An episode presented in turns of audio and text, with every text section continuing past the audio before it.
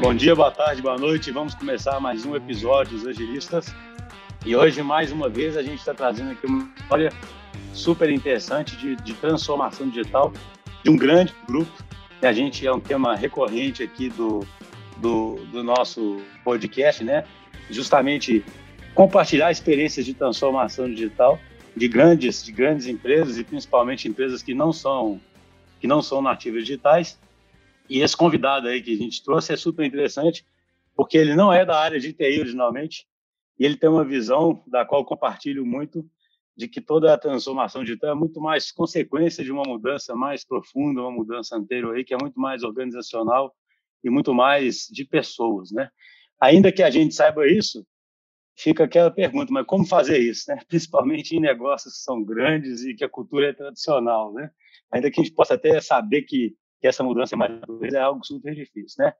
Então, nós estamos aqui hoje com o Daniel. Eu estou até rindo aqui porque eu pedi para ele me falar o sobrenome dele. Eu já estou vendo a dificuldade que as pessoas têm para falar o meu sobrenome. Então, eu vou pedir para o próprio Daniel se apresentar. Ele é CIO do Boticário. Daniel, se apresente por favor. Muito obrigado e conta um pouquinho do seu background, da sua história. Legal. Primeiro, obrigado a vocês pelo convite aqui. Estou super feliz de, de compartilhar com vocês vocês já são podcast antigo, né, tradicional, muita gente já conhece, então é, é legal poder estar aqui. Meu nome é Daniel Knopfels, é assim que falam sobre o nome alemão austríaco, é difícil mesmo, não tem nenhum problema. Contando um pouquinho, né, você perguntou, né, você, você comentou aqui da minha, da minha trajetória, acho que é, eu, eu, brinco que eu sou, eu, isso aqui é minha invenção, mas que eu sou o primeiro jornalista que virou CIO. Não sei se é verdade, o primeiro ou não, mas talvez eu seja um dos únicos, né? Sou formado em comunicação social, em jornalismo mesmo. Nunca exerci, né? Nunca fui jornalista na vida, isso aqui é um pouco para brincar. Mas, na verdade, eu acho que isso mostra bastante, o, o, representa bastante, é um ícone bem forte daquilo que o Grupo Boticário está fazendo para é, atuar em tecnologia, né? É uma mudança radical de, de pensamento. A minha carreira foi sempre baseada em business, eu fui consultor de empresas, depois eu, eu entrei no Boticário em 2008. Primeiro fui diretor da operação de Portugal. A gente tem 60 lojas, e-commerce, é, venda direta em Portugal. Eu cuidava da nossa operação própria lá. Logo depois eu virei diretor internacional. Uns três anos depois fui diretor é, dos outros países também, que são franqueados, não são operações próprias. Em 2014 eu assumi a Eudora. A Eudora hoje é a segunda maior marca do grupo. Tem tido um crescimento bem legal, bem vertiginoso e é uma operação bem digital também, então eu tive, fiquei cinco anos nessa operação, já de volta ao Brasil em 2014, e em 2019, em abril de 2019, eu, eu, eu falei com, com as pessoas, com o meu gestor, com o Arthur, que é o CEO, e eles me chamaram, me convidaram para vir para trabalhar com tecnologia. Então, eu conto, eu conto isso muito menos para falar da carreira, mas mais para falar que eu caí de paraquedas no ano passado, numa área que é super interessante e que eu era só o chato que reclamava que as coisas não funcionavam. Eu não tinha nenhum conhecimento além daquele que era não está funcionando, os clientes estão reclamando e eu ficava lá é, reclamando junto com eles, mas é, não sou técnico e foi a primeira vez que eu tenho uma experiência em área de tecnologia. Interessante. Então você realmente veio do negócio e era um cliente da TI. A TI para você era aquela velha velha TI que a gente brinca que TI significa tempo indeterminado, aquela TI que não, não gerava valor, como é que era? Eu acho que eu era é, eu, eu, eu era tudo aquilo que eu estou matando, que eu estou tentando matar aqui na minha na minha atual gestão. Eu era primeiro o, o, o cliente chato, aquele cara que só reclamava que as coisas não funcionavam. Eu até tentava entender o porquê, mas era tão complexo e tinha tanto jargão e tanta coisa difícil de entender que eu acabava não entendendo. É, além de cliente chato, eu era cliente, que é uma coisa que eu quero matar, né? Eu acho que essa relação de negócio barra TI é uma relação errada. Acho que as áreas, as áreas de tecnologia é, nas empresas que vão dar certo no futuro não são áreas. É, a tecnologia permeia o negócio e meu meu objetivo é matar minha área, no final das contas, é que a empresa toda seja uma empresa de tecnologia e que não precise de uma área centralizada disso. Sempre vai precisar de alguém que faça gestão, governança, tomada de decisões técnicas, é óbvio que precisa disso, mas não que você tenha uma centralização, né? Então, é, é uma, é, eu vejo isso como uma transição que a gente está fazendo para toda empresa ser uma empresa tecnológica e, e, essa relação de cliente tem que deixar de existir, a gente está matando. E eu era também, eu falei que era o cliente chato, eu era cliente e eu era também é, o, a TI paralela, aquele cara que quando as coisas não funcionavam, eu resolvi começar a abrir, eu comecei a contratar dev, comecei a fazer é, contratação de, de, empresas terceiras para fazer meus aplicativos, as coisas por fora. E, e na, na, época eu achava que eu estava ajudando a empresa e estava acelerando algumas coisas para a marca que eu cuidava, né, para a Eudora. É, mas hoje eu percebo como essa é, essa paralelização pode fazer muito mal e deixar a empresa é, com mais gaps, com mais legados, né? Em vez da gente unir forças, a gente acaba criando é, um monte de, de puxadinho. Então, eu, eu, acho que eu fui tudo aquilo que eu hoje estou tentando mudar. É, não porque eu mudei de lado, mas porque eu aprendi que, que, que desse jeito a gente não ia conseguir chegar num lugar bom. É, a gente tem um, tem um livro que eu gosto muito que chama de, é, A Seat at the Table, que fala sobre o papel do, do novo CIO e ele descreve essa relação abusiva entre negócio e TI, né? Relação essa que tem que acabar, né? E, assim, uma parte a, a, uma parte abusa da outra e as duas ficam com objetivos que nem são de gerar valor muitas, muitas vezes, né? Fica aquela relação contratual e, na verdade, não está os dois lados é, preocupados em, em ganhar o jogo. Agora, uma curiosidade que eu fiquei, Daniel, o que, o que levou você à, à posição de, de, de CIO, né? A empresa te escolher, porque foi um movimento interessante, né? Empresa, as empresas, muitas vezes, quando querem fazer transformação digital, acabam procurando, às vezes, alguém de fora e de tecnologia. Foi porque você já implementava uma estrutura organizacional diferente onde você estava, mais ligado ao ágil? Foi porque você era mais tecnológico dentro do grupo, entendeu? O que foi que qual foi o, principal critério, você acredita, assim, dessa escolha aí? Acho, acho que foi uma mistura de várias coisas. É, é, primeiro, a gente já tinha tentado fazer a tal da transformação digital, eu não gosto dessa expressão, né, mas ela, ela resume um monte de coisas. Ela foi mal utilizada, na verdade, né, foi muito utilizada, mas a gente já tinha tentado fazer isso de vários jeitos tradicionais, digamos assim. O que, que são jeitos tradicionais? Primeiro, já, já tentamos trazendo alguém de fora, que era especialista, não sei o que mais, entende tecnologia, veio de empresa de varejo, né? Eu chamo dos messias, né? A gente contratou o messias para mudar o nosso o nosso jeito de trabalhar. E, e, uma pessoa que vem de fora, às vezes pode funcionar, muitas vezes pode funcionar, mas tem uma demora para entender a cultura da empresa, para entender uh, as linhas de resultado da empresa. A empresa é complexa, ela é grande, ela, é, ela tem uma série de, de nuances então, tem uma curva de aprendizado e no final é, é, é, não deu certo é, essa contratação de um, uma pessoa externa para fazer isso. E também tem limitações de conhecimento é, do, do, do, negócio que a gente trabalha, né? Demora muito para a pessoa é, entender tudo isso. A segunda coisa que a gente tentou logo em seguida foi contratar consultorias. É, né? Então a gente sai, sai do Messias e vai para o médico, né? Vamos, vamos tentar achar o médico que é especialista naquela doença ou que é um, um, um cara formado nas melhores, nas melhores faculdades e ver se ele consegue achar um remédio para a gente. E a gente foi lá, contratou consultoria e fez, e obviamente teve boas discussões e evoluções, não é que nada disso serve, mas a consultoria ela traz um framework, né? Ela tem um modelo que ela que ela que ela aplica em todas as, as empresas que ela faz. E é, o, o Boticário, assim como eu acredito a maior parte das empresas grandes e complexas, tem particularidades que frameworks não atingem, não resolvem, eles, eles são generalistas. É, e, e, aí você tenta colocar uma, uma, um modelo de trabalho que é igual para todo mundo e ele também não funciona, até porque você está começando, na, na, minha opinião, pelo, pelo lado errado, né? Você começa é, você quer emagrecer, mas você toma remédio antes de você fazer exercício, né? Então, você pode até tomar remédio, mas a primeira coisa que tem que fazer quando você quer emagrecer é começar a andar, né? Então, a gente foi por esse lado. A gente foi para uma terceira fase antes de, de, de, ser a escolha de uma pessoa como eu, que foi a, a, a fase da, de buscar o que eu chamo do, do médico alternativo. A gente foi buscar essas empresas que fazem conhecem ágil, que conhecem as metodologias, então não é uma consultoria, mas é, são consultorias, mas né, do lado oposto, é, e elas trazem o contrário, né? Elas trazem a mudança sobre vamos mudar as pessoas, mudar a cabeça, mudar mindset, que é uma coisa super importante. Só que ela faz negócio só bottom up, é uma coisa demorada, é uma coisa que não dá para ser feita se não tiver uma mudança em toda a organização, uma mudança uhum. maior. Então, é, a gente andou por esses três jeitos. E aí, é, eu estava nessas três fases, é, menos na parte, na, óbvio, na, na escolha da, do, da, da pessoa que estava liderando isso antes, né? Mas percebi que nada disso funcionava. E a gente precisava muito, na unidade que eu estava, em Eudora, da, da digitalização para resultado, de curto prazo. Não era uma questão de, de propósito de longo prazo. A gente precisava fazer. Eu fui me, me aproximando dos temas de tecnologia, fui vendo essas coisas não funcionarem, e eu percebi uma coisa que aconteceu lá em Eudora, que era as pessoas mudaram o jeito de trabalhar, mudaram a cabeça, mudaram o jeito de se relacionar. Quando a gente começou a fazer isso de uma forma natural para resolver problema, a gente percebeu que aquilo era um jeito diferente. E depois, lendo, falando, entendendo esses frameworks, a gente percebeu, opa, isso aqui tem fundamento. E tem gente que sabe fazer isso de forma profissional escalada.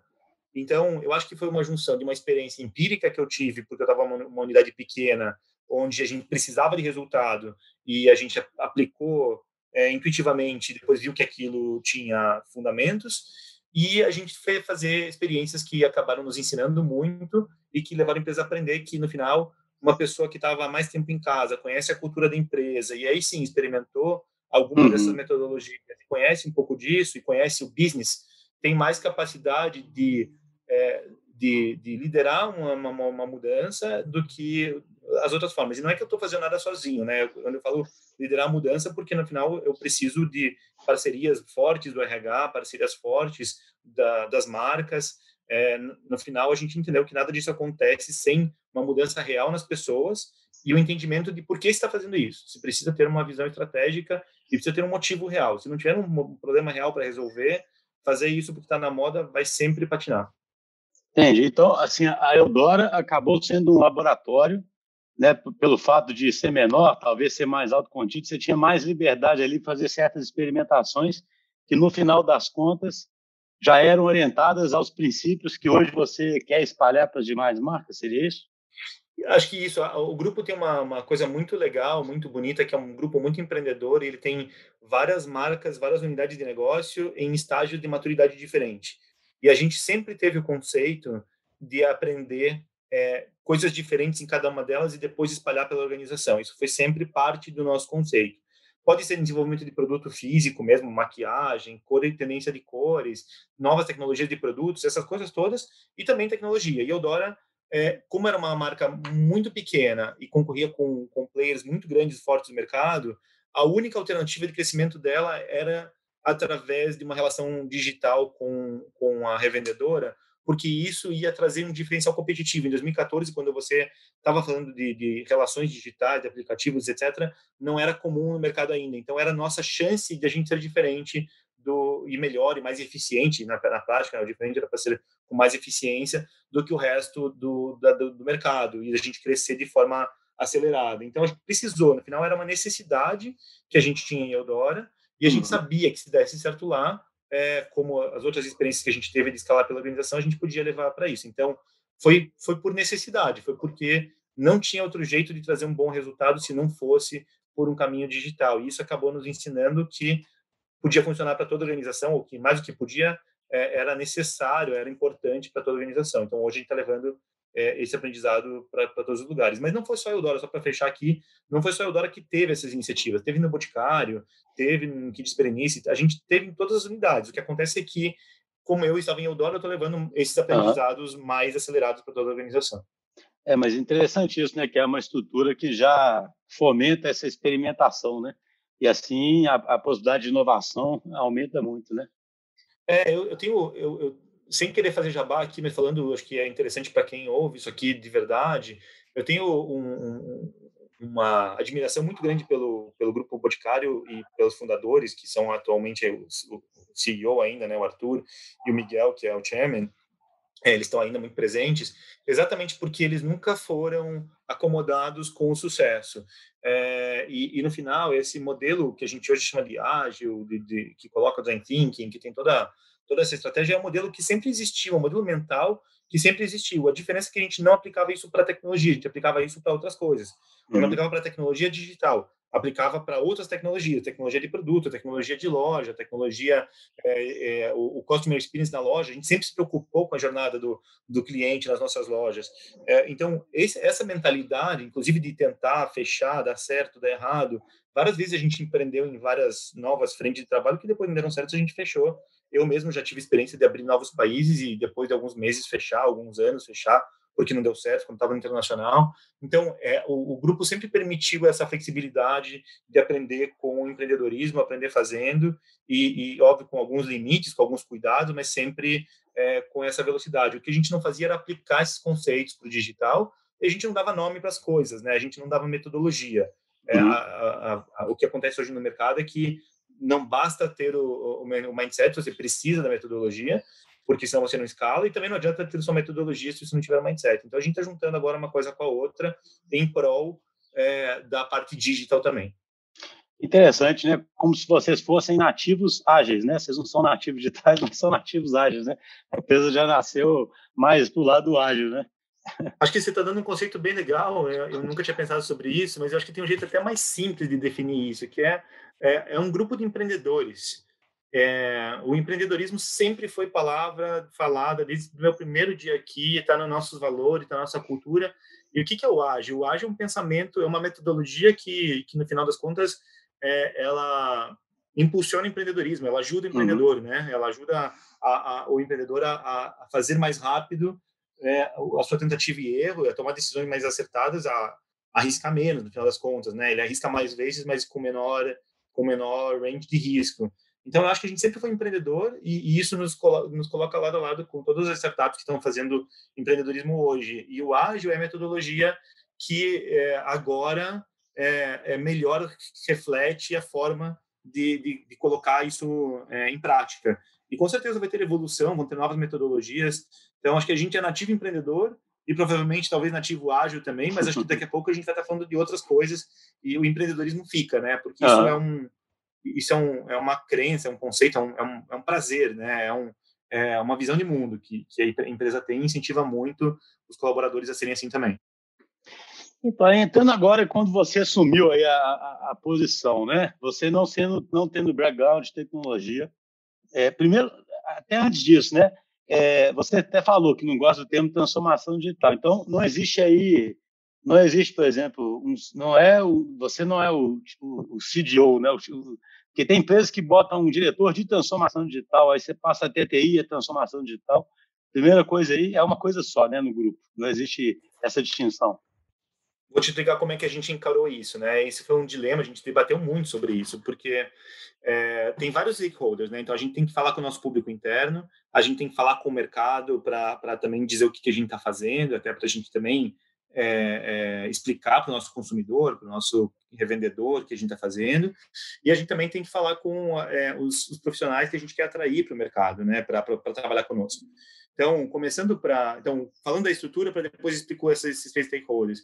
Ah, hoje, dentro da minha estrutura, eu cuido, eu, eu brinco que eu cuido é, do da TI tradicional, né, do SAP, do Helpdesk, essa parte toda, é, dos projetos até os produtos digitais, então todos os canais digitais, toda então e-commerce, venda por WhatsApp, é, enfim, toda a experiência digital que acontece, os canais, a venda direta, é óbvio que a gente traz isso com parceria com várias unidades, várias marcas, né? Mas toda a parte digital está conosco também, então de, desde tradicional até os produtos. E eu tenho sim uma área de transformação digital é, que é uma área que qual que é o grande foco dessa área? Está é, tá, tá debaixo do nosso, guarda-chuva de tecnologia, e o grande foco dela é trazer esse, é, é, formar o nosso framework. A gente não quer pegar nada de mercado, a gente quer ter um modelo de trabalho é, que escalado para toda a empresa, porque senão a gente vai ter vários jeitos diferentes. É, numa empresa de 12 mil pessoas, isso pode dar muito errado. Então, a gente tem que garantir é, os, os, ritos, uh, os nomes e algumas coisas que sejam padrão para todo o grupo Boticário. E essa área tem isso, tem os agilistas ali embaixo, tenho 20 agilistas espalhados pela organização, trabalhando, mexendo na forma de trabalhar, ensinando a fazer metodologia, fazendo agora online. Então, eu tenho, eu tenho isso e a gente faz sim, faz discussões de cultura, discussões de modelo de trabalho, de perfil profissional. Então, tudo isso acontece. É necessário, numa empresa que está mudando, ter esse tipo de, de, de, de discussão e ter, e ter, uma área para isso e encarar isso. Então, eu não tenho nada contra fazer isso, até porque a gente precisa para mudar a organização, que dá muito certo, mas pode melhorar ainda mais. Por outro lado, é, agora voltando para os stakeholders, quando você fala é, para o desenvolvedor, né, o cara, o cara que está trabalhando nas empresas de ponta, ele está lá na Amazon, ele está lá na Magalu mesmo, está é, tá lá na, no Google, e você fala, vem trabalhar no Grupo Boticário, ele ainda não conhece o que a gente está fazendo, é, e eu falo que eu tenho uma área de transformação digital, o cara vai falar, nossa, não quero. Né? Na Amazon não tem área de transformação digital. É, então, a gente tá, a gente está falando, sim, eu preciso para dentro, já vou falar um pouco para dentro, mas eu não quero que isso seja parte do nosso jeito de trabalhar. Isso aqui, para a gente, é uma, é uma, é uma necessidade, a equipe sabe disso, a equipe é muito boa, e eles sabem que daqui a pouco eles vão fazer outra coisa, daqui a um ano, dois anos. Então, é, é, transitório isso, né? É, isso é, é mais para catalisar a mudança. Para né? nossa equipe, não, você nunca vai me ver numa conversa interna falando de transformação digital. Eu não, não acho que isso é o que é um propósito para nossa equipe. Agora, quando eu falo com o mercado, eu preciso levar isso para entenderem o que, que a gente está fazendo. Então, a gente leva e fala como a gente está falando aqui. E quando eu falo com o restante da empresa, quando a gente está começando essa conversa, tem maturidade diferente da empresa também, né, sobre isso, em alguns casos a gente já fala, a gente ainda fala, em outros casos a gente não precisa mais falar. Então, a gente já falou, o sucesso dessa área é quando essa área deixar de existir, né? E é isso que a gente está tá buscando. Entendi. Agora, uma, uma, coisa, assim, conversando, a gente tem muitos clientes também que, como é que você fez? Existe um obstáculo aí muito grande no, no inicial nas, nas empresas tradicionais, que é justamente assim, alguém quer um plano de como é que essa transformação, seja o nome que se der a ela, né, vai acontecer, alguém, alguém quer orçar isso, alguém quer um roadmap, alguém quer conseguir acompanhar isso, isso, isso é um processo mais contínuo, mais vivo, né? Como é que você lidou com isso? Porque no começo você tem legado que você tem que, que ir migrando e quebrando em microserviços, você tem é, canais que você tem que revitalizar. Então, como é que você organizou isso? Eu acho que é uma das questões que mais assombra, porque o, o CIO, então, fica na posição de ter que se justificar para o né, CEO, para o conselho, etc. E, ao mesmo tempo, os agilistas debaixo dele ficam falando para ele que não dá para fazer certos planejamentos, né? E aí você fica ali naquele meio daquele, daquele jogo ali, né? Como é que foi esse processo aí? É, ainda está sendo, mas a gente está bem mais avançado, bem mais maduro nisso, mas acho que foi uma mistura de três coisas. É, a primeira eu já falei foi como, como a gente já passou por fases anteriores onde isto foi parte da discussão, é, uma, uma parte das pessoas já percebeu que aquilo não funcionava, né? Porque quando você chama uma consultoria para fazer transformação digital, não sei o que mais, a primeira coisa que vai ver na discussão, até porque consultoria costuma fazer esse tipo de coisa, é fazer o planejamento, ou discutir, alguém pediu planejamento. Então, como a gente já viveu isso no passado, já caminhou, já, já, já tinha gente que tinha cicatrizes disso e tinha visto, opa, é, vamos ter que fazer de jeito diferente. Não sabiam qual era a resposta, porque a maioria das pessoas vem de um outro contexto, mas já sabiam que naquele caminho não funcionava. Então, parte do, do, do problema a gente já tinha vivido. Não, não era para toda a organização, mas é uma parte importante. A, a segunda coisa, é, eu contratei uma equipe de baixo né, da minha estrutura que, que tem esse conhecimento do mercado, que trabalha com isso e que são muito seniors e que eles vêm é, com a, a, a, o escopo de mostrar para a gente como é que é. Então, a gente está dando espaço para eles atuarem e, e, a gente deu espaço para eles, entre aspas, aqui brigarem ou é, se exporem. Então, a gente está contratando gente com uh, o intuito de falar, vocês têm que nos dizer o que, que a gente tem que mudar. E são, e são pessoas seniors, então não, não dá para contratar só, só o pessoal da base, que é super importante, mas tem que contratar alguém que vai formar opinião, né? Algumas pessoas. Então, a gente uhum. contratou gente muito senior de mercado, é, que sobe muito a, a barra, sobe muita régua, para que a gente possa ter discussões de igual para igual. Então, são duas escolas, né? Tem a escola do planejamento, a escola do ágil. É, a gente está colocando essa conversa para acontecer com pessoas muito seniors que conseguem rebater e mostrar outras formas de trabalhar. E tem exemplos para isso reais, né? Viveram isso em outros lugares. E terceiro, é, como eu já sabia que era uma batalha muito difícil, é, mais do que uma batalha, né? Mas que era um trajeto, era uma, era uma, era um, era uma jornada muito longa e difícil. É, quando eu comecei a discutir se eu vinha ou não vinha para essa posição, é, eu, eu, tive uma conversa muito profunda com o CEO e com o VP corporativo, que é para quem eu respondo, dizendo exatamente isso. Assim, a gente vai precisar de apoio, a gente vai precisar de, de, de muito investimento, dinheiro on top, porque por um, por um tempo você vai precisar é, equilibrar legado com coisas novas, você não consegue desmontar toda, todas as coisas de uma vez, então você vai ter que gastar mais, vai ter que contratar mais gente, até tirar terceiro, até tirar projeto. É, e eu vou precisar um pouco, entre aspas, aqui de costas quentes, né? Não é que eu tenho costas quentes, mas o, o sponsorship do CEO, no final das contas, é muito importante para as coisas acontecer, acontecerem, porque ele tem que querer. Se, se a liderança mais alta da empresa não quiser, não adianta ter os profissionais top que eu falei, não adianta ter dinheiro que eu falei, e não adianta nem ter vivido a experiência anterior e dado é, com aprendizados, com alguns insucessos, é, se o CEO não tiver comprado e não tiver afim. Então, o CEO e o top management têm que estar muito alinhados com isso e, e, e felizmente aqui no Boticário, até pelas características que eu te falei, é, isso é, aconteceu com alguma facilidade. Mas eu tive que deixar isso bem claro, porque eu sabia que seis meses depois, com muitos milhões de reais a mais investidos e com um jeito diferente de fazer traba de trabalhar e fazer planejamento, isso poderia dar pau, né? Poderia ser uma coisa complicada. É, não, eu sempre brinco, né, que até tem uma enzima nossa que são pequenas pílulas que a gente faz aqui, que eu falo sobre o, a gente brinca que é, a, é, eu chamo de comparação platônica, sabe? Quando dá um primeiro coisa, dá, dá uma errada aí, né? Algum primeiro engasgado que der, alguém compara isso, isso que o ágil está fazendo com alguma coisa que ninguém nunca fez na vida e fala, tá vendo? Seria melhor fazer do outro jeito, sabe? Compara com algum plano que nunca existiu. Isso acontece até hoje. A gente tem pessoas que são é, mais céticas com relação a isso, acham que é moda. Já me falaram que eu me converti para uma religião nova. É, então, tem essas piadas, tem essas coisas todas. E isso mostra um pouco de resistência que eu acho natural, porque as pessoas. É, a gente está falando de um grupo com sucesso, de profissionais uhum. com qualidade, que, que, fizeram coisas boas até agora. Então, não dá para ser tudo na marreta, né? Senão você não está mudando de verdade a organização. O, o, que acontece é que nessas horas, quando acontece isso, eu tenho o, o, o VP corporativo, que é para quem eu respondo, chama Fernando Modelli, fala uma coisa muito, muito legal. Ele fala, quando a gente chega do outro lado do, do, do oceano, tem que queimar as caravelas. Não dá para ficar se arrependendo e voltar para trás, falando, ah, será a vida era melhor lá no continente antigo. Não, eu cheguei aqui, eu tenho que ir para frente. Então tem que ter um pouco de voto de fé mesmo. Você tem que você tem que ter confiança de que você precisa e quer fazer isso e que mesmo nos primeiros desafios, que vão ter vários problemas no meio do caminho, você tem que continuar fazendo porque você acredita que isso que vai te levar para frente. Se você não acredita e você está fazendo só porque o mercado manda, porque é uma moda, ou porque o chefe mandou, não vai dar certo, não vale a pena, é gastar dinheiro à toa.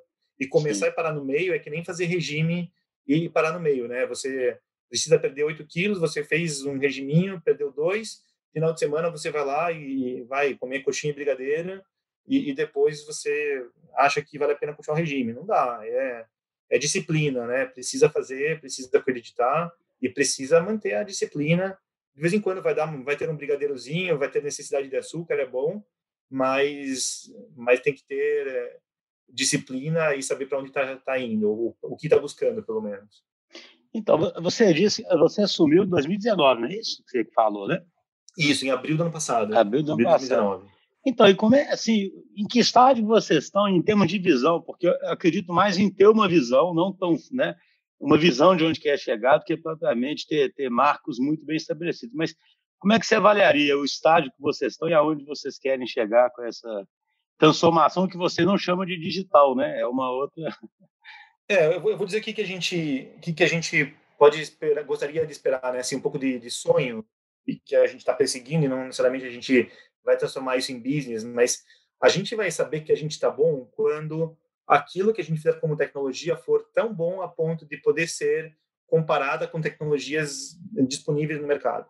Então, vou dar um exemplo na, na Beleza na Web, que acho que é um exemplo claro, a gente acelerou comprando, né? É, o nosso e-commerce da Beleza na Web é tão bom em termos de experiência, em termos de tecnologia, em termos de estabilidade, em termos de, de funcionalidades, quanto qualquer um que eu possa contratar para hospedar meu site, para fazer um e-commerce é, SaaS, é, ou comprar um produto de e-commerce. O que eu tenho hoje com a Beleza na Web, o que o grupo tem com a Beleza na Web, equivale a um produto de mercado. A gente não vende, a gente não está abrindo ele para o mercado, mas ele é tão bom que eu sou, eu estou no, no, no, no topo. Quando eu tiver todas as coisas que são diferenciais competitivos de experiência de cliente, daquilo que a gente faz bem, neste nível, a gente vai ter atingido o nosso o, o, nosso patamar de excelência, que a gente já faz isso com loja, já faz isso com produtos, a gente acredita que tem que fazer também com tecnologia. Essa é a fase final. Para essa fase final, tem uma fase intermediária é, que a gente precisa fazer é, as nossas experiências atuais serem melhores. Então, eu tenho um site excelente, né, que eu acabei de comentar, mas os nossos aplicativos, os nossos portais têm oportunidades. Então, tem aplicativos que já são super bons, que já são nesse nível que falei, mas a gente tem aplicativos que ainda estão ainda com UX ruim, ou que eles ainda mexem em sistemas legados e a gente fica com transações demoradas e as experiências não são as melhores. Então, a gente tem que melhorar o dia a dia, né? Não adianta também sonhar lá longe se eu tenho problemas básicos do dia a dia. Então, a gente está tá, tá, tá atuando nisso. Eu já vou falar que em estágio desse a gente está. E aí não adianta nada fazer isso se o, o teu básico do básico não funciona, né? Se você não tem estabilidade, se o site cai, se quando tem uma transação, um volume de transação maior, você, você perde informação, se os dados não estão arrumados, se a infraestrutura está on-premises toda. Então, tem coisas básicas ainda que, que têm que ser feitas. Então, a gente tem essas três frentes, a gente está atuando sobre as três, não dá tempo de fazer uma depois a outra, depois a outra. O normal seria isso, né, numa evolução normal, mas a gente está acelerando, então está fazendo as três coisas. E a gente tem coisas muito avançadas, como eu falei, na parte de canal digital, é, já comparável ao mercado. A gente está dando um foco muito grande nas experiências atuais, naquele ponto 2 que eu falei hoje, e acho que a gente agora, um ano e meio depois, está competitivo e está tão bem quanto a média dos melhores do mercado. A gente não está como ponta ainda, é o que eu quero almejar para tudo, mas acho que a gente já se equiparou à, à média dos melhores, não está no, no outlier. É, e na parte de, de funcionalidades básicas, estabilização, acho que a gente avançou bastante. A gente é, dependia 95% das transações sobre legados, uma certa instabilidade constante e tal. A gente não tirou os legados, mas a gente segurou bastante o, o problema que eles trazem pela tecnologia antiquada. E aí gente, eu diria que a gente fez 50%, 60% do que a gente precisa fazer lá, mas a gente precisa agora é, é, garantir que é, a gente não dependa, não é que a gente, a gente vai, vai continuar tendo parcerias, fornecedores, etc., mas nessas tecnologias legadas não dá mais, a gente precisa sair. Agora, então, a gente estabilizou, mas mudar legados é uma coisa que demora muito tempo, né? Porque a gente tem, no final, quase 15 bilhões de reais de faturamento passando por esses sistemas que têm muitos anos de casa. Entendi. E me, e me conta uma coisa, é, do ponto de vista estrutural, vocês estão já, vocês, como você disse, né, pelo que eu, pelo que eu entendi, no fundo você quer que a, a, o digital permeie todo o negócio, seja completamente integrado, né, com, com, as áreas de negócio, de forma que nem exista, né, o, mais essa conversa, né, o digital está ali, o digital. Vocês hoje já estão é, porque assim, eu vejo muitas empresas que se organizam em tribos, ou, ou, o jeito que a empresa quiser se organizar, né, apenas com referência em tribos, squads, etc. Mas muitas vezes ainda dentro da TI, e aí fica respondendo ao negócio, sendo que idealmente você deveria começar a quebrar essas fronteiras e estar tá tudo organizado em torno do fluxo de valor mesmo, né? Como é que estruturalmente vocês estão organizados, ainda pensando nessa quantidade de marcas e geografias que vocês têm, né? Eu acho que faz ficar mais complexo ainda. Isso, é legal tua pergunta, porque isso é um movimento bem recente. A gente, em abril desse ano, maio, a gente ia fazer até antes, segurou por causa do Covid, é, mas a gente tombou toda a estrutura organizacional de TI, de tecnologia, para uma estrutura por value stream, por, por cadeias de valor, como você falou. Então, antes eu tinha é, o gerente que cuidava da marca Boticário, que atendia a marca Boticário, o gerente que atendia o Dora, o gerente que atendia a fabricação, o gerente que atendia quem disse Berenice. tinha um gerente para cada um das nossas verticais, das nossas unidades, ou então gerente da área que cuidava da área financeira. E aí cada um fazia o melhor para aquela unidade. Só que a gente tem, por exemplo, revendedor, venda direta no Boticário, né, quem disse em Eudora, e a jornada é muito parecida. E, aliás, para esse revendedor, poder comprar as três marcas num único lugar, num único pedido, num único aplicativo é muito melhor sob o ponto de vista dele, da experiência dele. Então, é, hoje ele tem, ele tinha, né, tudo, tudo verticalizado. É, e a gente falou, mas por que, que eu estou repetindo, perdendo esforço, economia, energia e dinheiro aqui, tempo, além disso piorando a jornada do, do, revendedor, né, por exemplo. Então a gente tombou a área de tecnologia por value stream e aí hoje eu tenho um responsável, um, um head da venda direta. É, do revendedor, na verdade, um head do consumidor que compra no canal e-commerce, um head do, do consumidor que tem a jornada física, que está na loja, né, presencial. Que, é, eu tenho um, um, outro que cuida é, da jornada é, do, do próprio franqueado, que a gente encara hoje como um cliente muito, muito especial. Ele sempre foi muito importante para a gente, mas a gente começou a tratá-lo com o mesmo nível de, de cuidado é, em termos de tecnologia que a gente quer fazer com os nossos clientes de ponta. Então, a gente tombou a estrutura de tecnologia toda por VeriStream, e aí, eu, dentro dessa estrutura, eu tenho todas as disciplinas desde infraestrutura, segurança da informação, arquitetura, os desenvolvedores de back, de front, é, e também o pessoal que cuida ainda dos projetos que são ligados aos sistemas antigos é, legados, mas eles não estão mais separados em times de projetos, times de produtos, eles estão todos sob o Mônica Velestrin. Entendi. E, assim, nós estamos caminhando para o final aqui, infelizmente. Muito conversa está ótima. E como é que fica é, essa questão de dos poderes das pessoas, né? Porque a gente fala muito sobre isso, né? A liderança, ah, não tendo TI, você não tem mais o departamento de TI, né?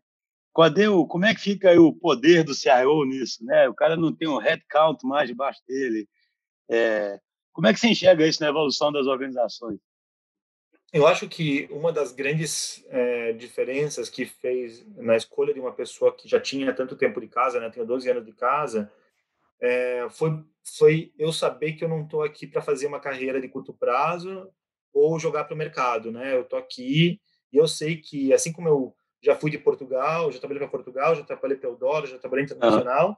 daqui a dois anos eu posso estar em qualquer outro lugar. E eu já sei que eu posso estar no front, no comercial, no marketing ou no back, porque a empresa faz isso. Então, isso me dá uma tranquilidade que eu não preciso lutar pelo uhum. curto prazo e por garantir meu poder agora, e eu posso fazer o que eu quero daqui a três anos, quando eu estiver fora disso, provavelmente, não sei se são três, dois ou cinco, né? Mas uhum. pensando num ciclo normal de três anos, é, eu vou, eu vou, eu estou construindo uma coisa que eu vou querer usar é, lá na frente. Então, uhum. isso me permite uma tranquilidade, não precisar brigar pela minha carreira, pelo meu poder mesmo.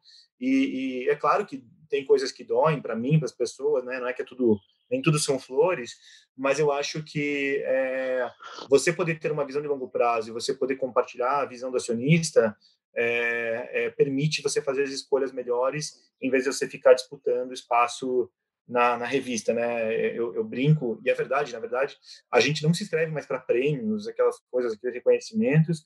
Esses dias até, até a gente foi premiado para um evento, num evento lá super importante, super legal, mas a gente nem sabia que a gente tinha sido escolhido, não, não presenciou, não prestigiou o prêmio, e, e, isso, na verdade, não é que eu tenho orgulho disso, né? Porque acho que aqui eu fiz um desfalque, uma, né? Mas o, o é, isso mostra um pouco do nosso foco de olhar para o nosso cliente e não jogar para o mercado, né? Isso para a gente é muito importante. É. E, e, por exemplo, a gente tem que falar com vocês, a gente faz muito pouco disso.